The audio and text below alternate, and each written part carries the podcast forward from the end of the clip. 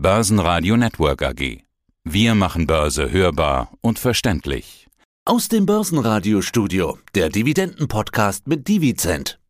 Ja, mein Name ist Thomas Rappold. Ich bin Gründer und CEO von Dividend.com, der führenden weltweiten Quellensteuerrückerstattungsplattform für Privatanleger. Ja, da steigen wir nachher gleich nochmal genauer ein, wie das auch so richtig funktioniert. Gehen wir doch mal Dividenden durch, die durchaus Spaß machen. Wir haben uns heute rausgesucht Swiss Re, AXA, Enagas, Snam und Enbridge. Ich hoffe, ich habe sie richtig ausgesprochen. Starten wir mit Swiss Re. Wie viel Freude macht den Swiss Re, wenn man dann den Dividendenauszug sieht? Also Swiss Re ist ja nach der Münchner Rück die zweitgrößte Rückversicherungsgesellschaft der Welt. Warren Buffett war ja mitten in der Finanzkrise auch Aktionär, ist damals eingestiegen.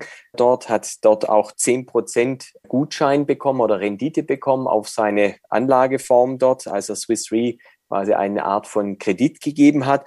Und äh, nahezu die gleichen Resultate können Anleger heute erzielen. Die aktuelle Rendite, Dividendenrendite der Swiss Re liegt bei über acht Prozent, bei rund 8,36 Prozent, also nicht von schlechten Eltern. Und nicht zu vergessen, die Swiss Re ist ein Schweizer Unternehmen. Der eine oder andere hat es vielleicht mitbekommen, dass der Schweizer Franken gegenüber dem Euro kräftig aufgewertet hat, wieder erst die letzten Wochen, aber nicht nur die letzten Wochen, sondern eigentlich die letzten 20 Jahre, seit wir den Euro haben, hat der Schweizer Franken hier kontinuierlich einen Wert zugelegt und äh, wer also nach einer attraktiven Zinsrendite oder Dividendenrendite mit Schweizer Frankenhintergrund sucht, ist mit der Swiss Re nicht so schlecht aufgehoben. Also 8%, das ist doch mal eine Hausnummer, ja. Gehen wir zum Versicherer AXA. Der eine oder andere hat es wahrscheinlich auch nicht nur im Depot, sondern ist vielleicht auch Kunde von AXA. Wie groß ist denn der Direktversicherer und wie spendabel ist er denn mit den Dividenden? Ja, die AXA wird ja seit einiger Zeit ein Novum von einem Deutschen geführt, Thomas Buber, früher AXA Deutschland-Chef, heute AXA-Chef weltweit von Paris aus gab es so bisher auch nicht, dass also ein, ein französisches Ikonenunternehmen von einem Deutschen äh, geführt wird. Äh, und die AXA misst sich ja immer häufig gerne mit der Allianz äh, dort auch. Dann, ob es im Digitalbereich ist oder auch im Vertriebsbereich und im Zukauf von Unternehmen. Und die AXA liegt aktuell bei einer Dividendenrendite von 7,6 Prozent. Viele der Lebensversicherungskunden würden sich darüber freuen, über so hohe Dividendenrenditen oder, oder Zinsrenditen auf ihre Anlageform. Es wurde ja in der Vergangenheit bei der AXA oder bei der Allianz ging immer wieder das Wort um, auch von Verbraucherschützern, die sagten, kauft doch lieber die Aktie, ist besser wie die äh, Lebensversicherung selber, sprich die Rendite, die Dividendenrendite liegt bei den Unternehmen meist höher, äh, wie es die Lebensversicherungskunden bekommen. Ja, ist eigentlich die richtige Konsequenz, aber na gut. Jetzt hast du mir kurz erzählt, die hat auch ihr Leben Geschäft verkauft. Dann dachte ich mir, naja, vielleicht wollen sie die alle in fünf Jahren wieder zurückhaben, wahrscheinlich, diese, diese Geschäftsbereiche.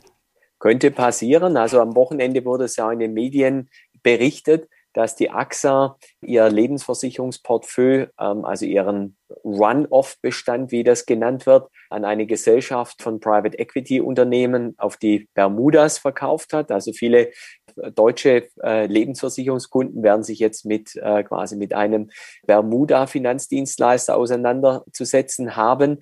Und du könntest vielleicht recht haben, du könntest ein ganz guter Prophet sein, nachdem die Zinsen jetzt wieder steigen, also sozusagen aus dem Wasser wieder hochkommen, könnte es durchaus sein, dass in ein paar Jahren diese Portfolios wiederum attraktiv werden und äh, dann könnte vielleicht wieder ein, ein Schwenk in die andere Richtung erfolgen. Schauen wir uns die Energiewerte an. Gehen wir nach Spanien. Enagas kannte ich nicht. Wer ist Enagas? Ja, Enagas ist in Spanien der, der größte Betreiber von dem Erdgasnetz, äh, dann die, die eben rund 10.000 Kilometer Pipeline Netze betreiben und zwei große unterirdische Speicher auch äh, im Besitz haben. Also ein Unternehmen, das es so in Deutschland ja an der Börse nicht gibt, dann also als, als äh, reines Unternehmen jetzt im, im Fernleitungsnetzbetrieb und Speichergasbetrieb und sie verfügen auch über aktuell sehr lukrative und gesuchte LNG-Terminals, also das heißt für die äh, Gasverflüssigung die entsprechenden Terminals äh, dort. Das Traumwort N. Genau, ja. und vielleicht zur, zur Dividendenrendite im ja. Moment. ist die auch nicht von schlechten Eltern äh, dort. Die liegt bei rund 9,6 Prozent im Moment. Auf zum nächsten Wert. Es hat auch mit Energie- und Fernleitungsnetzbetreiber zu tun. Ich kannte diese Firma auch nicht. Danke für den Hinweis, dass es sowas überhaupt gibt. SNEM. Wer ist SNEM? Ja, SNEM klingt jetzt so amerikanisch oder englisch, tatsächlich italienisch und steht für Società Nazionale Metandodotti äh, dann und ist der italienische Fernleitungsbetreiber für Erdgas. Das Unternehmen wurde bereits 1941, also vor über 80 Jahren gegründet, war eine Zeit lang eben eine Tochter der, des italienischen Erdöl- und Energiekonzerns INI, den viele kennen und, und erhält aktuell ein Pipeline-Leitungsnetz mit äh, über 33.000 Kilometer dann und auch entsprechende Wiedervergasungsanlagen dort. Und was spannend ist an eben an SNAM, ist die Tatsache, dass im Kontext jetzt von dieser Neuaufstellung in Europa im Bereich Energien, dass NEM äh, eben über Leitungskapazitäten eben in Richtung Marokko verfügt, dann also auf die nordafrikanische Seite. Und das könnte eben in der Zukunft dann sehr, sehr interessant werden für die Neuaufstellung des europäischen Energienetzes, äh, Also quasi als, als Ersatz für Nord Stream 2, was nicht ans Netz ging. So kann man sagen, ganz genau, weil ja, wie wir wissen, doch in Europa das Erdgasleitungsnetz sehr stark östlich ausgerichtet ist. Ich, ich formuliere das mal vorsichtig dann. Und jetzt könnte man das über elegant über SNAM, äh, könnte man die Karten auch stärker nach Süden spielen. Auch eben, weil die Italiener auch darauf schauen, ihre Häfen quasi zum, quasi zum, kann man sagen, zum neuen Magneten auch für die Erdgaszulieferung zu schaffen. Das heißt, die die Erdgasschiffe, dass die dann eben auch im Mittelmeer anlegen können, eben in Italien, in Genua zum Beispiel und von dort dann, äh, dass das Gas dann weiter hochgepumpt werden kann äh, nach Europa, nach Kerneuropa, wie zum Beispiel nach Deutschland. Bleiben wir bei diesem Bereich, gehen nach Kanada. Und ich habe mal jetzt nachgegoogelt. Das Leitungssystem hat eine Länge von 13.500 Kilometer und transportiert täglich rund 2 Millionen Barrel. Enbridge. Was macht Enbridge?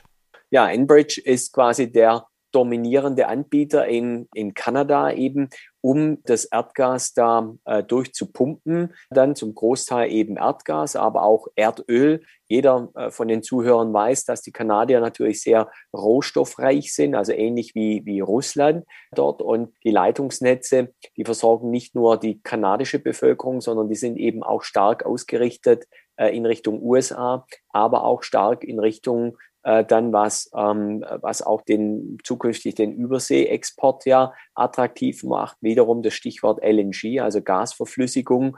Und da ist Enbridge eben sehr gut aufgestellt, ist ein sehr guter, sehr stabiler Dividendenzahler und hat seine Dividende auch über, ja, über sehr, sehr lange Zeit, also über rund zwei Dekaden, also rund 20 Jahre kontinuierlich gezahlt und kontinuierlich gesteigert und gehört mit einer Dividendenrendite auch von über sechs Prozent zu einem attraktiven Wert. Und auch hier sei gesagt, ähnlich wie bei der Swiss Re, die Zahlung oder das Unternehmen notiert in kanadischen Dollars. Dann, jeder hat es auch mitbekommen wiederum, der, der, der Dollar, der kanadische Dollar ist auch stark an den amerikanischen Dollar äh, gekoppelt. Kanada hat sehr solide Staatsfinanzen eben auch ein großer Rohstoffprofiteur. Ich glaube, äh, das wird in den nächsten Jahren noch viel deutlicher äh, werden, äh, dann als Rohstoffprofiteur und damit auch als Währungsgewinner dann mit dem kanadischen Dollar.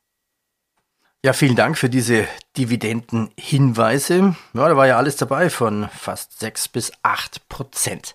Jetzt ist es schön, wenn ich Dividenden habe, aber blöd, wenn ich natürlich da Quellensteuer drauf zahlen muss. Lass uns da noch mal kurz drauf eingehen. Wir haben eine Kooperation und weitere Informationen im Detail gibt's unter meine-quellensteuer-zurück.de. Wie ist das? Ich kriege eine Dividende aus dem Ausland und ich zahle erstmal Steuern. So. Richtig. Und die meisten genau. akzeptieren es quasi. Genau, die, die meisten nehmen das hin, weil viele wissen gar nicht, wir schätzen, dass die Dunkelziffer bei rund 80 Prozent liegt. Viele wissen gar nicht, dass, dass sie da Geld zurückbekommen können dann und damit arbeiten diese Staaten natürlich. Und die Europäische Kommission hat seit 20 Jahren hochrangige Arbeitsgruppen eingesetzt, um das Thema wie immer aus Brüssel heraus sehr bürokratisch anzugehen. Und wir haben das erstmalig gelöst, eben mit der Rolle des Privatanlegers, dass der Privatanleger also ohne steuerliche Fachkenntnisse dieses Thema schnell und effizient über unsere Plattform dann lösen kann. Wie funktioniert es? Aber jetzt nur mal, nur mal kurz. Ihr seid quasi so eine Art, naja, Fintech-Startup und ich registriere mich und hast du ein Beispiel, wie das funktioniert? Ja, also, also wir können mal als Beispiel äh, da rausgreifen, wie die Enagas jetzt aus Spanien beispielsweise da dann. Also man nehmen wir an, äh, jemand oder die Swiss Re da, also jemand hat diese Werte, über die wir gerade gesprochen haben, im Depot dann, dann geht er auf unsere Seite, registriert sich, lädt sein Wertpapierdepot rein, dann, also wird automatisch dann ähm, eingelesen, dann. Und so eine Rückerstattung, Quellensteuerrückerstattung kann man bis zu vier Jahre zurückmachen, also auch eine gute Info für Hörer von dir, dann die sagen, oh Mensch, habe ich da nicht gedacht, die letzten Jahre, nicht wie beim normalen Finanzamt oder bei der normalen Steuererklärung, dass man Fristen verpasst hat. Also man hat die Chance, die letzten vier Jahre zurückzubekommen. Da kommt dann äh, ganz schön Geld zusammen. Äh, dann, ich war erst vielleicht aus dem Nähkästchen geplaudert am Wochenende bei einem, bei einem Kunden aus äh, Berlin da äh, zu Besuch dann, der ein zehnstelliges Depot hat, dann im Jahr 160.000 Euro Netto-Dividende bezieht, äh, dann aus seinen Aktienanlagen. Und da haben wir auch die Quellensteuerrückerstattung auf den Weg gebracht für ihn. Dann, da kommt dann schon ein äh, ordentliches Sümmchen dann eben äh, zusammen. Das ist ja mehr als mancher verdient im Jahr, ne? Das ist ja unglaublich. Das ist richtig. Und ich sage immer, das ist so, wie wenn man auf der Straße geht äh, und einen 10-Euro-Schein oder einen 20-Euro-Schein sieht, nicht zu schade zu sein und, und sich zu bücken und aufzuheben. Ja, vielleicht kennt der ein oder andere das auch am Fahrkartenautomaten immer wieder, dass da noch für Sonderspiele Geld drin liegt dann, also oder Flaschen rumstehen äh, dann. Da gibt's Bedürftige, die die gerne mitnehmen, aber so bleibt häufig Geld auf der Straße liegen. Und immerhin ist es beim Thema Quellensteuer so, dass die deutschen Anleger rund eine Milliarde Euro pro Jahr quasi durch den Schornstein gehen lassen und eben nicht zurückfordern. Also das ist richtig Geld, richtig viel Geld. Und da darf man sich schon mal, glaube ich, ein bisschen bücken dann. Und ähm, über die Internetseite äh, eben, die du genannt hast, äh, dann können die Anleger das eben sehr bequem, komfortabel machen und das macht den Leuten Riesenspaß, wie wir sehen auf unserer Plattform. Also bücken Sie sich, heben Sie sich Ihre Quellensteuer auf. Domain meine-quellensteuer-zurück.de. Vielleicht da noch ein Bonbon zum Schluss. Ein Schweizer Kunde hat mir kürzlich gesagt über unsere äh, Internetseite, es ist eigentlich die einzige Seite im Internet, wo man durch Eingaben Geld zurückbekommt. Die andere zweite Form, die es vielleicht noch gibt, ist das Thema Glücksspiel. Nur dort kriege ich nur ab und zu mal was zurück. Bei uns Wer äh, ausländische Dividendenwerte hat, kriegt eigentlich sicher was zurück dann. Das ist der große Unterschied. Das war der Dividenden-Podcast in Zusammenarbeit mit Divisent und Börsenradio Network AG. Das Börsenradio Nummer 1. Börsenradio Network AG.